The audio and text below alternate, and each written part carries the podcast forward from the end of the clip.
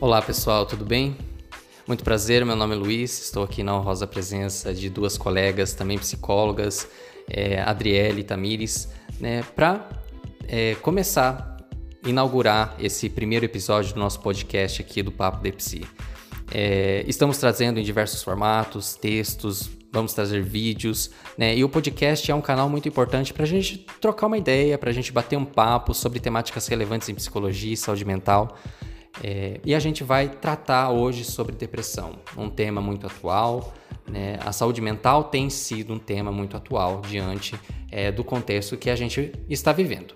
Né? Inicialmente, a gente vai dividir em alguns blocos essa nossa conversa. Vamos tratar um pouco sobre dados em relação à depressão, dados oficiais é, de, de órgãos nacionais em saúde né, que traz um pouco algumas definições sobre a depressão e também é, delineiam aí é, elementos que tornam importante a gente discutir, trazer essa temática é, para uma roda de conversa entre profissionais que atuam na área da saúde mental, como eu e as minhas colegas aqui.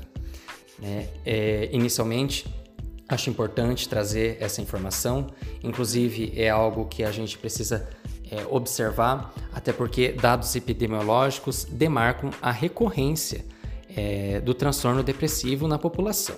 Né? Segundo a, a OPAS, que é a Organização Pan-Americana de Saúde, a, a depressão é um, é um transtorno mental frequente em todo o mundo. Estima-se que mais de 300 milhões de pessoas de todas as idades sofram com este transtorno. Ela é a principal causa de incapacidade em todo o mundo e contribui de forma importante para a carga global de doenças. As mulheres, né, existe um recorte de, de gênero, são é, a população mais afetada né, quando comparada com o público, é, o público dito masculino. Né? No pior dos casos, a depressão pode levar ao suicídio.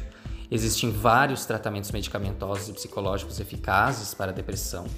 Ela é um transtorno comum em todo o mundo. A condição é diferente das flutuações usuais de humor e das respostas emocionais de curta duração aos desafios da vida cotidiana, espe especialmente quando de longa duração e com intensidade moderada ou grave. A depressão pode se tornar uma crítica condição de saúde. Ela pode causar à pessoa afetada um grande sofrimento e disfunção no trabalho, na escola, né, no meio familiar, então, ela é um quadro que se estende a diversos contextos de vida que a pessoa acaba circulando aí, cotidianamente. E é importante a gente observar isso porque ela pode é, trazer diversos efeitos à vida do sujeito, né? Ela pode trazer diversos modos de lidar com a sua vida e, em decorrência disso, consequências que às vezes o expõem a uma condição um pouco aversiva. Né? Especialmente quando de longa duração e com intensidade moderada ou grave, a depressão ela pode tornar uma crítica, se tornar né, uma crítica condição de saúde.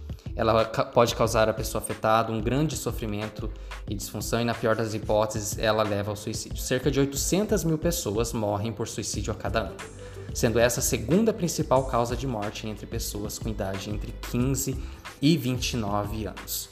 Embora existam tratamentos eficazes conhecidos para a depressão, menos da metade das pessoas afetadas no mundo em muitos países, menos de 10% das pessoas recebem tratamentos adequados ao transtorno depressivo. Os obstáculos ao tratamento eficaz incluem a falta de recursos, a falta de profissionais treinados e a estigma social, social associada aos transtornos mentais. É, essas informações estão contidas no site da OPAS e demarcam né, a importância e a relevância da gente tratar sobre esse tema é, recorrentemente, né, em rodas de conversa, no ambiente acadêmico e principalmente é, na sociedade, né, por veículos de informações que toquem nesses assuntos e mostrem a relevância da gente cuidar disso né? A gente ter um olhar especial diante também da depressão, tendo em vista que ela também, como a própria OPAS aponta, é um quadro de saúde mental que pode é, causar a morte. Agora, né, eu vou passar a palavra para minha colega aqui, psicóloga Tamires. Ela vai tratar um pouco sobre é, as causas, né, as possíveis causas do transtorno depressivo. Obviamente, a, o transtorno depressivo ele é caracterizado é, por um transtorno que tem múltiplas causas, mas ela vai falar um pouquinho sobre isso. Né? Agora, né, com vocês, Tamires, né, ela vai conversar um pouquinho com vocês aqui, contribuir com o nosso bate-papo. Oi, gente, tudo bem? Meu nome é Tamires e eu vou falar um pouquinho sobre os fatores que influenciam para uma pessoa estar desencadeando um transtorno depressivo. Geralmente, quando o indivíduo ele procura uma ajuda psicoterapêutica, é porque ele já chegou num momento, ele teve um gatilho para chegar naquele ponto. Então, várias pessoas já vêm algum tempo apresentando um, um certo desânimo, uma tristeza, é, a perca de interesse em coisas que antes ela tinha interesse, coisas que eram boas, que lhe faziam bem, ela vem perdendo esse interesse. Geralmente essa pessoa ela percebe que ela precisa de ajuda quando isso já está muito incômodo, que ela vê que já está lhe impossibilitando de fazer muitas coisas que antes eram fáceis, né? Eram algo que ela faz, faria com naturalidade, que agora ela já não consegue exercer mais. O embasamento teórico que nós vamos utilizar aqui para falar um pouquinho sobre as causas, para é, contextualizar a depressão em si, é a análise do comportamento. Então, eu vou citar alguns desses fatores que influenciam para a pessoa estar desencadeando esse transtorno. Geralmente, a pessoa chega falando que ela não sabe exatamente o que causou essa depressão, qual foi o momento da sua vida que ela percebeu que estava mal. Então, no processo psicoterapêutico, a gente vai buscando, junto com o cliente, é, esses fatores. Um primeiro fator que nós vamos citar aqui é a baixa densidade de reforço, ou seja, o ser humano ele age de acordo com as consequências que as atitudes dele irão apresentar. Ou seja, é, é uma necessidade do ser humano pertencer e ser reconhecido. O reconhecimento é um reforço social, ou seja, é algo que a gente faz que o, comportamento verbal de outras pessoas, no nosso contexto, irão nos sinalizar que é algo bom, que é algo que a gente faz corretamente então, como já citado anteriormente, é uma necessidade do ser humano se sentir pertencente e reconhecido. Geralmente, quando o indivíduo ele é muito punido, não é reconhecido no seu meio social, vários dos seus comportamentos são vistos como algo errado, algo menosprezado, ele tem uma tendência a diminuir a frequência de alguns comportamentos. E o problema está quando ele começa a generalizar essas situações. Então vamos supor que ele vivenciou uma situação que ele não foi no trabalho, por exemplo. Ele fez algo, se dedicou muito para ser reconhecido e não foi. Então, assim, isso é algo que já vai gerar alguns sentimentos dele, né? De tristeza, desânimo. E até a motivação dele pode estar diminuindo também. E em alguns casos a pessoa generaliza isso para outros espaços. Então, além do ambiente de trabalho que ele foi punido, que foi algo que ele percebeu que ele não fez de bom, ele pode passar a evitar de fazer coisas em outros ambientes também por medo do julgamento dos outros. É, dessa forma, vai ocorrendo a extinção de alguns comportamentos, né, de algumas habilidades sociais que esse indivíduo viria a ter e a aprender, né? Mas que por muitas vezes ele pode não se expor a essas situações por medo do julgamento do, das outras pessoas. Então, essa baixa densidade de reforço, essa, esse baixo reconhecimento, e isso não só é, no contexto assim, é, fora de casa, né? No trabalho, isso pode acontecer em qualquer contexto, em casa, desde a infância, quando a criança ela vai tentando fazer alguma coisa, mostrar para os pais para ser reconhecido e desde aí ele já é punido na adolescência, no colégio, na escola, no trabalho. Em vários contextos, se a pessoa ela for sendo punida de certa forma, não sendo reconhecida, ela tende a diminuir a frequência de tentar, né, de se expor a situações, de tentar situações novas por medo do julgamento das outras pessoas. Um outro fator que influencia também para manter o transtorno depressivo é o reforço à angústia. Ou seja, o reforço ele diz respeito a algo que aumenta a probabilidade de um comportamento aumentar ou até mesmo se manter. É, quando fala no reforço de angústia, é no sentido de que a pessoa depressiva ela tende a necessitar mais, mais atenção dos outros, do cuidado, e as outras pessoas também, por vê-la daquele jeito, mal, triste, tem uma tendência né, a se esforçar em agradá-la e tentar apoiar. Então, assim, esse cuidado que ele começa a ter a mais com, na situação em que se encontra, aumenta a probabilidade dele manter esse comportamento, né? É, ao mesmo tempo que é um reforço é, para ele manter esse comportamento é algo ruim, por quê? Porque para as outras pessoas do seu contexto é algo aversivo, é algo ruim estar com uma pessoa do lado que está sempre deprimida, triste. E a tendência dessas pessoas aos poucos também é ir se afastando. Isso que seria uma situação aversiva e ainda mais punitiva para aquele indivíduo. É, inclusive, né, complementando um pouco sobre o que a Tamires falou, é muito importante a gente olhar para a multicausalidade é, da determinação de alguns comportamentos que às vezes descreve um padrão depressivo, né? Porque às vezes a gente olha um depressivo, né, uma pessoa que tem é, um transtorno depressivo e começa a implicar sobre ele características, padrões. Né? Mas às vezes aquilo que está tá aparente, né? aquilo que a pessoa está fazendo a nível de ação ali naquele contexto, às vezes não descreve todos os fatores que às vezes afetaram a produção é, dessa condição atual de saúde mental né, da pessoa com depressão. Então é importante a gente olhar para os diversos elementos que afetam a produção desse tipo de transtorno e que às vezes é, contribuem para o desenvolvimento, para o agravo e até mesmo para o favorecimento né, é, de um tratamento, né, de um insight terapêutico que faça a pessoa buscar por ajuda, porque às vezes algumas descrições externas que são implicadas sobre o depressivo às vezes não favorecem muito a sua busca, o seu movimento por querer buscar ajuda, porque ele já está numa condição de perda, é, né, uma condição de não ter mais acesso a coisas extremamente reforçadoras que um dia foram. Né, alguns apontamentos podem ser extremamente restritivos. Né? Um olhar empático sempre é muito importante também, né? um, principalmente quando a gente trata das relações é, dessas pessoas, que às vezes estão envolvidas por perdas, como a Tamires falou, né? afastamentos. Então é importante a gente também pensar em redes sociais de apoio.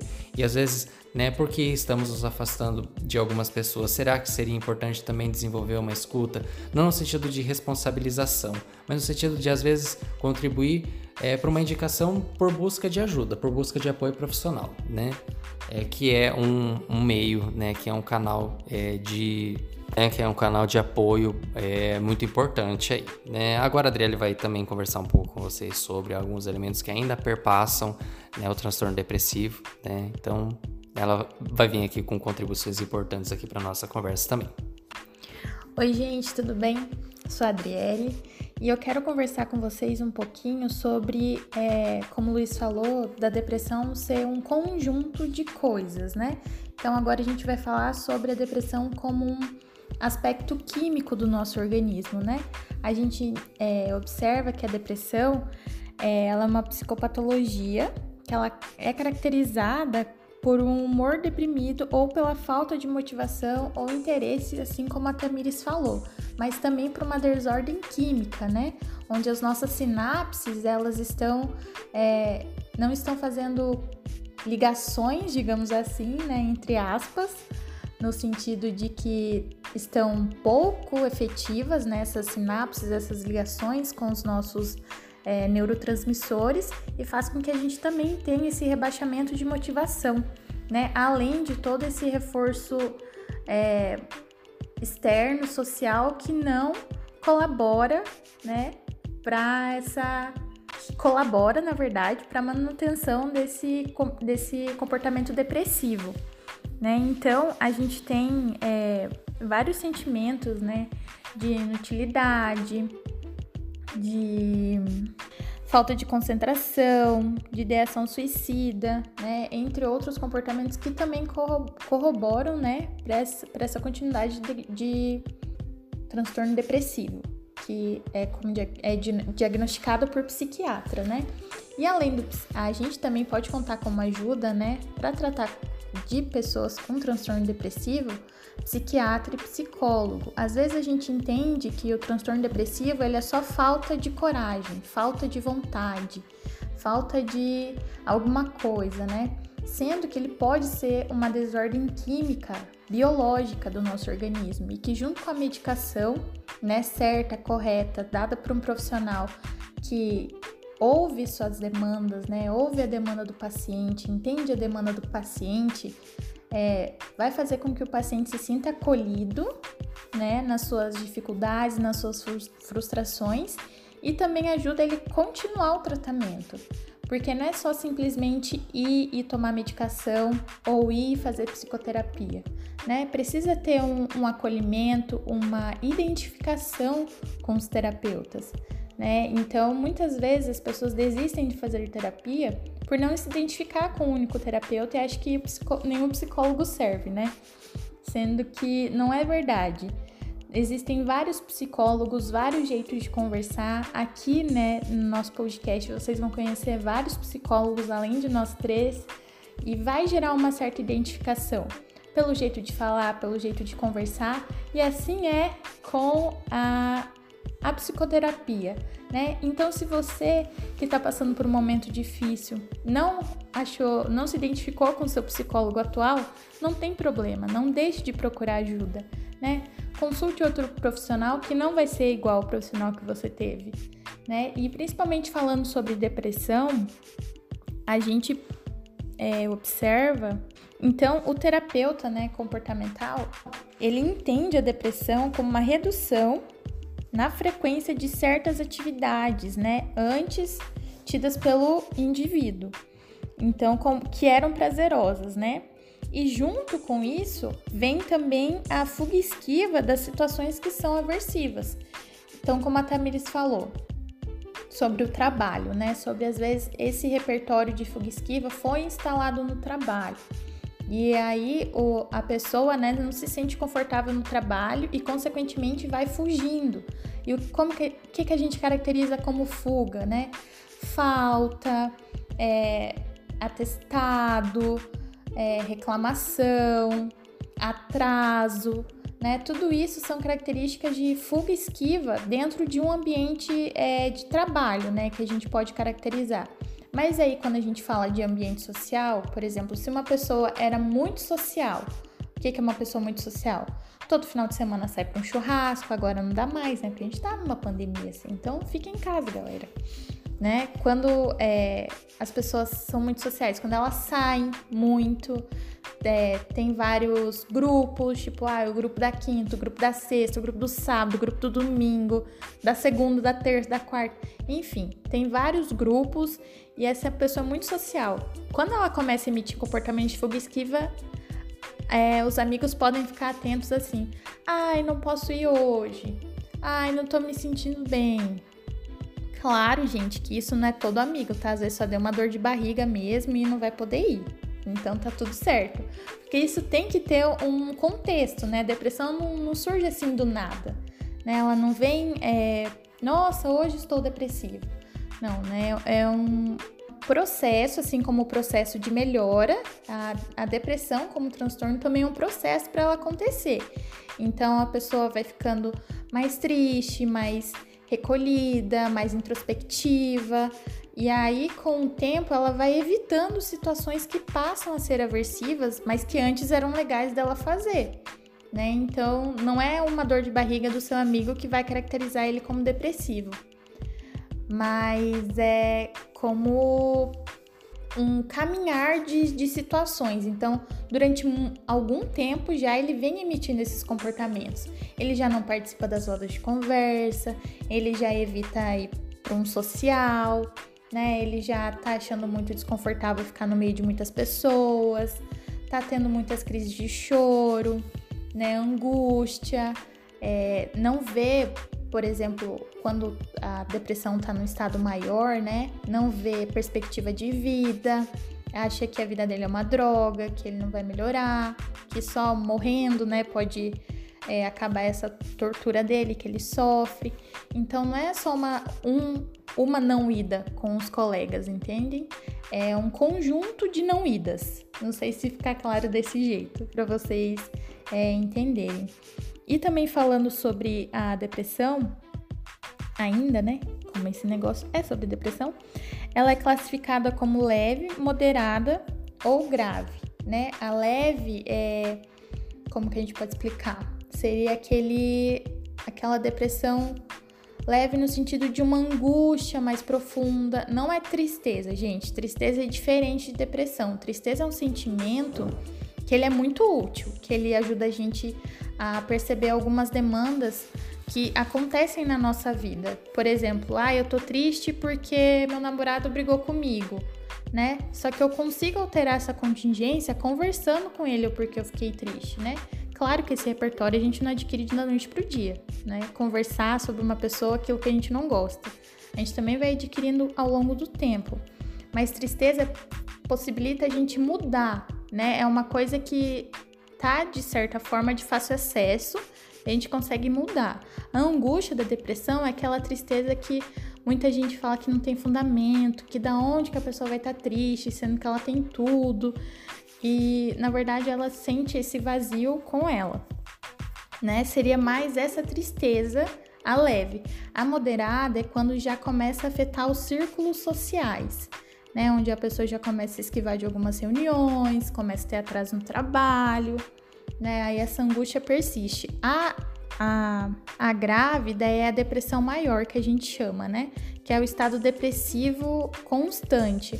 Angústia, falta de viver, é, a vontade de não fazer nada, inutilidade, né? Que a gente chama como é, depressão grave. E, né, com base no que a Adriele falou, é importante a gente pensar que é, às vezes parece que toda tristeza pode se caracterizar com algum nível de depressão, né? É, nem toda tristeza, nem todo estado angustiante, às vezes, é, denota uma depressão, né? O tempo de duração, a persistência, a gravidade como isso se apresenta nas relações, o modo como é, o indivíduo lida com as suas relações é que vai demarcando, delineando como o transtorno depressivo vai estar, né, como a Adriane falou, processualmente se desenvolvendo aí na vida de cada um, né? É muito singular, é muito individual, a experiência de cada um com esse transtorno é muito individual, né? Cada um vai lidar de uma forma, cada um vai apresentar é, aquilo que é, perpassa o transtorno depressivo de uma determinada forma. Por isso, sempre é importante buscar por apoio profissional, buscar uma pessoa especializada na área de saúde mental, responsável, né, que trate de fato dessas questões e possa, né, acompanhar e cuidar disso, né? E quem sabe às vezes é, poder estar tá auxiliando em algumas discriminações acerca do que você está vivendo. Será que pode ser um transtorno depressivo de fato ou apenas uma tristeza, né, um momento, um contexto angustiante da vida que esteja produzindo é, alguns tipos de sentimentos negativos? Por isso, sempre a importância é de recorrer ao apoio profissional. Né? É, às vezes, o primeiro passo é difícil, né, mas é sempre muito importante. O profissional ele é preparado, né, ele tem informação para um olhar cuidadoso sobre aquilo que está se apresentando, né? Tem a garantia de total sigilo, né? De um cuidado ético diante das questões. Por isso isso sempre se faz muito importante, né? Mas agora, né? Vamos complementar com alguns aspectos aqui que a Tamires quer sinalizar, né? Para contribuir, né? E tornar mais rico ainda isso que a gente está conversando aqui hoje. Então, pessoal, para encerrar esse bloco de causali das causalidades e da caracterização da depressão, eu vou falar um pouquinho sobre dois fatores que por vezes passam despercebidos. Geral, geralmente, uma pessoa que ela está num, num estado depressivo, né? Ela tende a generalizar os estímulos, ou seja, é, vamos supor que aconteceu uma situação grave na vida daquela pessoa que marcou e que foi um gatilho para esse estado depressivo, né? Então, assim, é, com o passar do tempo, não precisa acontecer aquela situação de fato novamente para iniciar sentimentos ruins, é, tristeza, medo e até mesmo respondentes como é, as crises de ansiedade, né? Como ataque cardíaco, sudorese, todos, todos esses sintomas, né? Então, é, por conta de, desse motivo, que não precisa acontecer toda aquela situação novamente, a pessoa ela começa a evitar entrar em contato com algumas situações pelo medo do que pode acontecer. Então, se ela experiencia essa, essa situação mais de uma vez, então vamos supor que em algum momento essa pessoa sofreu, é, se, se relacionou com uma pessoa abusiva, sofreu alguma agressão. Ao se relacionar com uma outra pessoa, ela pode apresentar sintomas né, de me, é, respondentes né, de medo, é, de esquiva, né, de, do, de evitar o contato físico até mesmo com a pessoa, né, por conta do que ela já, é, passou naquela situação abusiva, de violência. Então é isso que é um fator que pesa bastante nos casos depressivos, por quê? Porque a, a, pessoa começa a evitar muitas coisas na sua vida, né? E evitando é, por medo do que pode acontecer de ruim, ela pode acabar perdendo também muitas coisas boas que viriam a acontecer caso ela se se permitisse, né? Se permitisse a, essas situações. E um último fator, e não mesmo, menos importante, é, são as nossas influências culturais. Ou seja, a gente vai vendo historicamente que muitas coisas mudaram, né? Antigamente não, não tinha tanta, tantas redes sociais, o modo de vida, o modo de viver, as constituições familiares é, eram de outras formas do que são hoje. Hoje, com acesso a redes sociais, a tecnologia, claro, tem as suas vantagens, é algo bom, né? É algo necessário, porém a gente começa a idealizar é, formas de vidas ideais. Então, assim, é muito acesso, é muita informação que a gente começa a perceber, não, aquela pessoa é feliz daquele jeito porque ela tem isso, então eu preciso alcançar aquilo para ser feliz.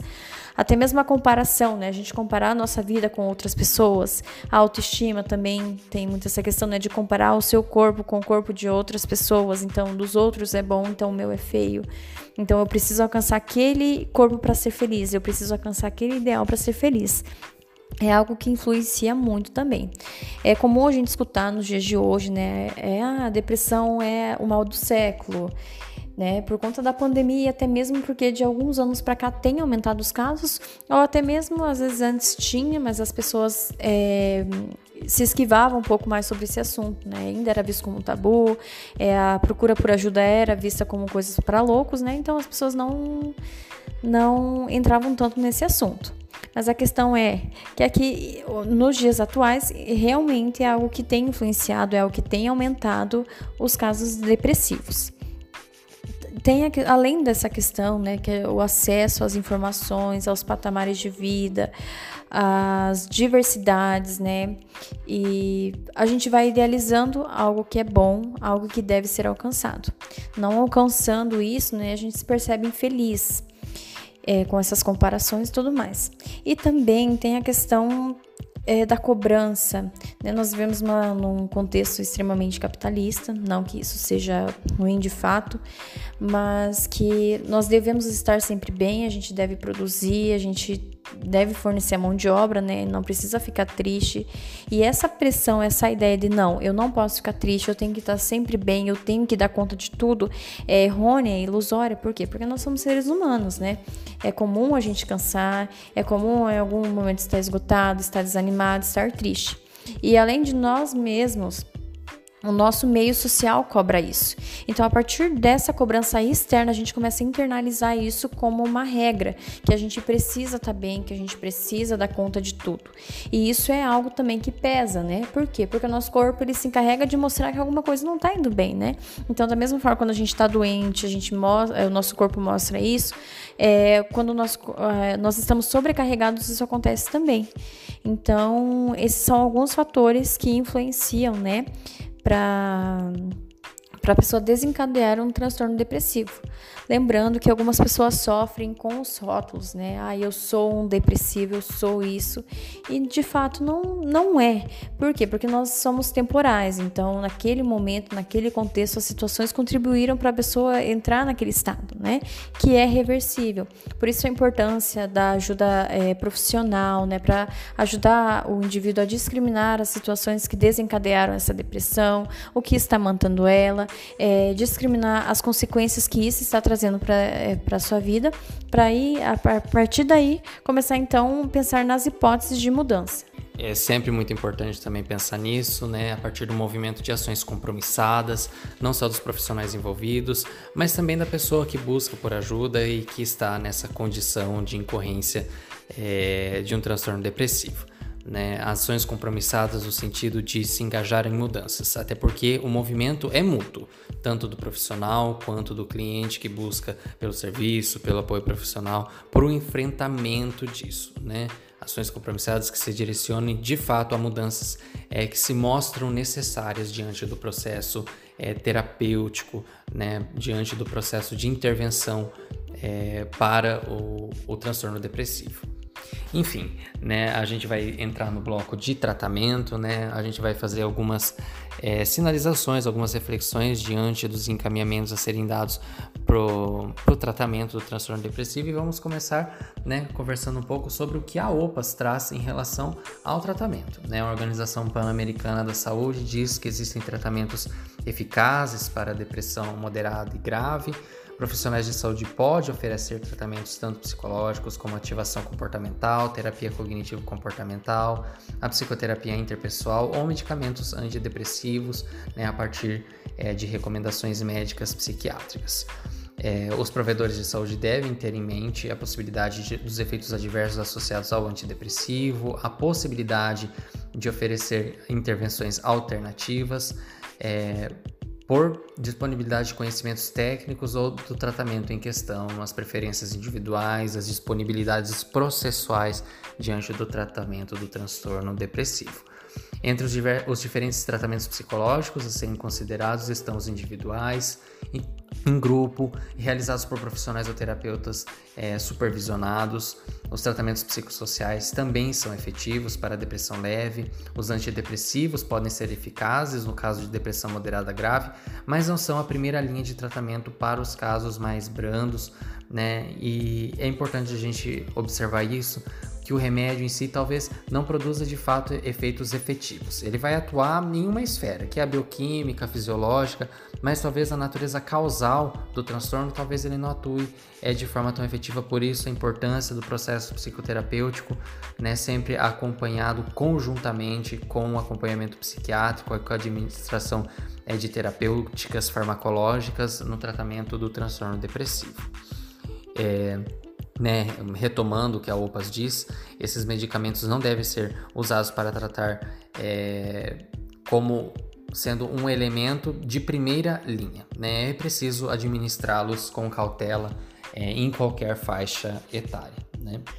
É, eu quero falar um pouquinho com vocês sobre algumas estratégias né, de observação mesmo, que você pode é, se auto-observar com relação aos seus sentimentos e emoções que você acha que eles não têm sentido, né? Porque quando a gente tá triste, a gente não vê sentido, às vezes, em estar triste. O porquê que eu tô triste se eu não tenho nada pelo que ficar triste?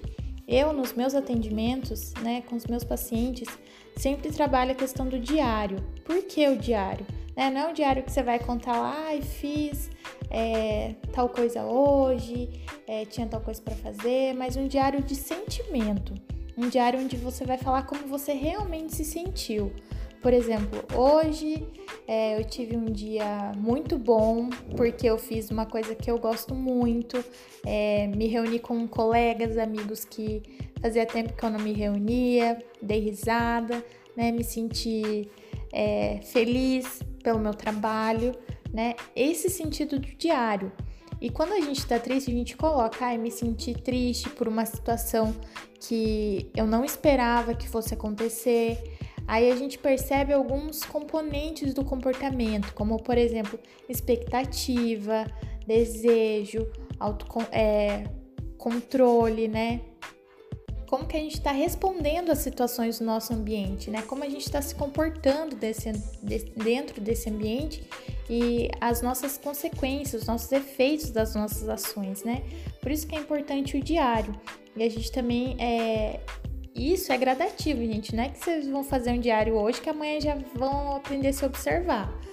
Não, né? Calma, não vamos colocar a carroça na frente dos bois, né? Você vai aprender a se observar, você vai aprender a se conhecer, coisa que você não estava fazendo há bastante tempo, coisa que você não estava se reconhecendo.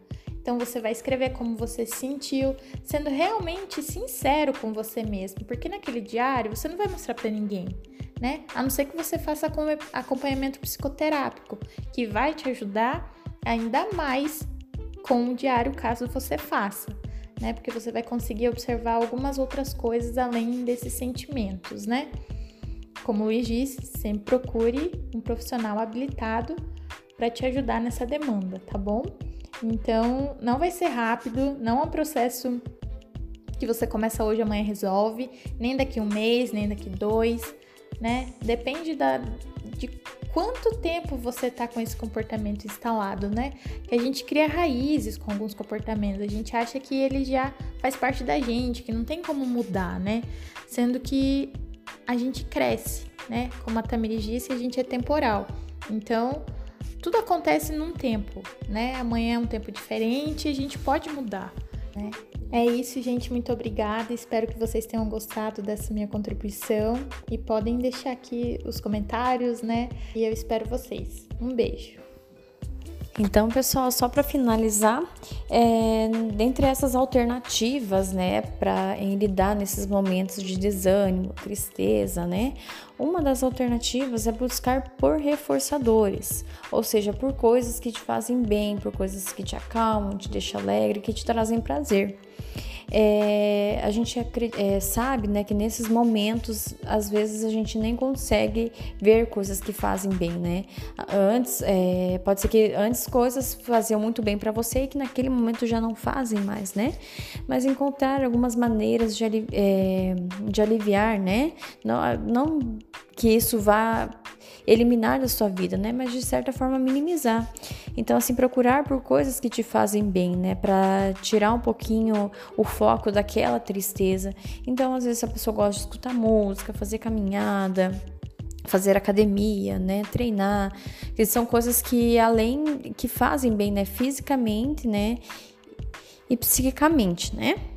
Então, por hoje é isso. Espero que tenham gostado, que, a nossa, que as nossas contribuições possam estar ajudando vocês a ter uma compreensão melhor sobre a depressão, ou às vezes até a si mesmo, né? Caso se, é, se enquadre, né? Se perceba em situações como essa. É importante ressaltar também a procura por, é, a procura por profissionais capacitados, né? Para te auxiliar a passar por esse processo. Lembrando que você não é isso que você está passando, você não é essa tristeza tristeza, você não é esse desânimo, você não é essa depressão. Você é ser um ser humano com sentimentos, emoções, né? E que em algum momento da vida, o que seríamos nós sem o outro, né? Acredito eu que nós estamos aqui hoje, né? Um para para se ajudar, né? Que nós precisamos do outro. Então, por que não fazer isso por você mesmo, né? É, um abraço, qualquer coisa, se ficar alguma dúvida, alguma curiosidade, alguma sugestão, podem deixar nos comentários ou nos mandar uma mensagem. Até a próxima! E assim, né, se encerra o primeiro episódio aqui do nosso podcast, né, com muito prazer, com muito orgulho, né. Vocês podem deixar as suas dúvidas, sugestões, contribuições aqui nos comentários, ou vocês podem nos chamar lá no Instagram, no nosso direct, mandar mensagens, áudios, né, nos questionar sobre alguma algum elemento aqui do conteúdo dessa nossa conversa, né? O assunto não se encerra né? Ele precisa sempre estar sendo repensado e as contribuições sempre são muito importantes, né? Os esclarecimentos sempre são muito importantes. Né? Nenhum conhecimento é uma verdade absoluta, né? A gente está o tempo todo construindo isso e isso é algo sempre muito importante, né? Por isso que a gente sempre abre a participação, né? A participação é algo sempre é, bom no sentido de tornar o conteúdo da comunicação de determinados temas cada vez mais claro. Né? A participação é algo que amplia isso é, a outros contextos, a outros ambientes, a outras percepções sobre a temática. Né? Conte conosco, a gente sempre está por aqui. Um abraço e até o próximo episódio.